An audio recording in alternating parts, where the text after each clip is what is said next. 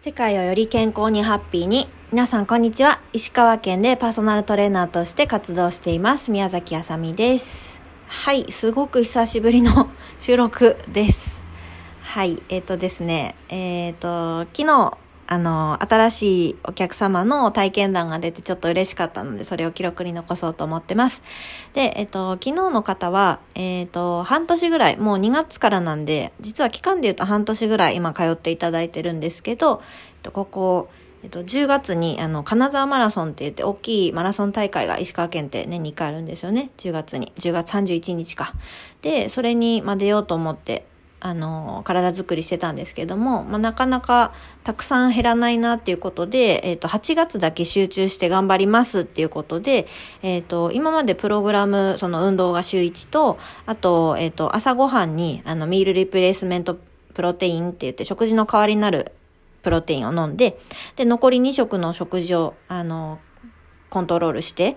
で、えっ、と、体作りしていくっていうプログラムだったんですけど、えっ、と、8月だけ、あの、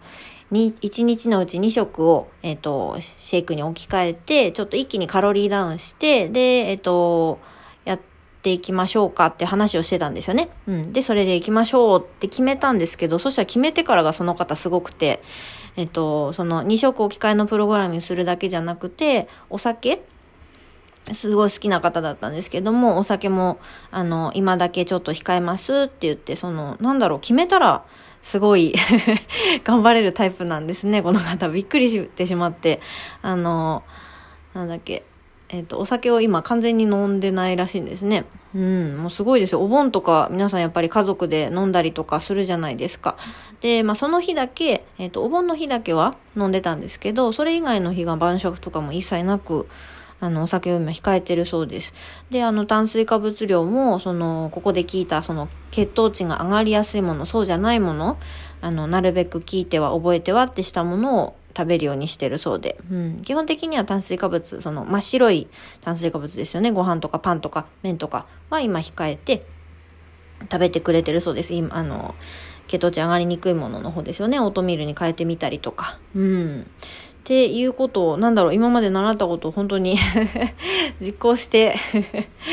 で、1ヶ月で今、ものすごい勢いで減ってるんですよね。あのー、今何キロだったかな？昨日の話なのに ちょっと思い、思い立ったが吉日で勢いで喋ってます、今。で、えっと、プログラム変更して、今まで本当1グラムぐらいしか動かなかったんですけど、一気に体重が、えっと、2.9キロ、ほぼ3キロか。うん、落ちて。で、体脂肪率も落ちて、内臓脂肪も落ちて、もうものすごい勢いで進化をされてらっしゃいます。もうびっくりしました。うんうん。なんか、こう人ってやっぱりこう決めると頑張れるんだなっていうのをすごくこの方を通して思ったことです。うん。なんかマラソンも今、どうしても毎年走る練習をすると膝に水が溜まっちゃうそうで、今年もちょっと溜まりかけてた、膝ちょっと痛いなって先週思ってたんだけど、それも、あの、抜くまでに至らず、今はもう痛みが引いてるってことなので、で、この方あんまり水分も取ってなか、あ、水分は取っとったけど、さらにしっかり取るようにして、トイレもよく行ってもらって、うん。で、ちょっと体質改善もいろいろしてて、うん、すごく変わりました。うん。なんかとっても嬉しかったので はい。撮りました。すごいグダグダしてすいません。はい。ではちょっとなるべく今回から配信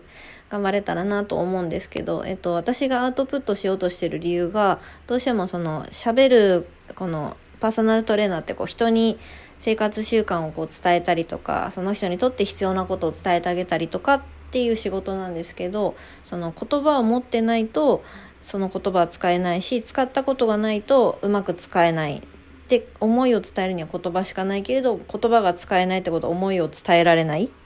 ていうことになったので自分のアウトプットの練習としてはい最初なのでちょっとバラバラな更新頻度そしてテーマもバラバラになりますけれどもはい喋っていこうと思います。またよかったら聞いてみてください。では今日もありがとうございました。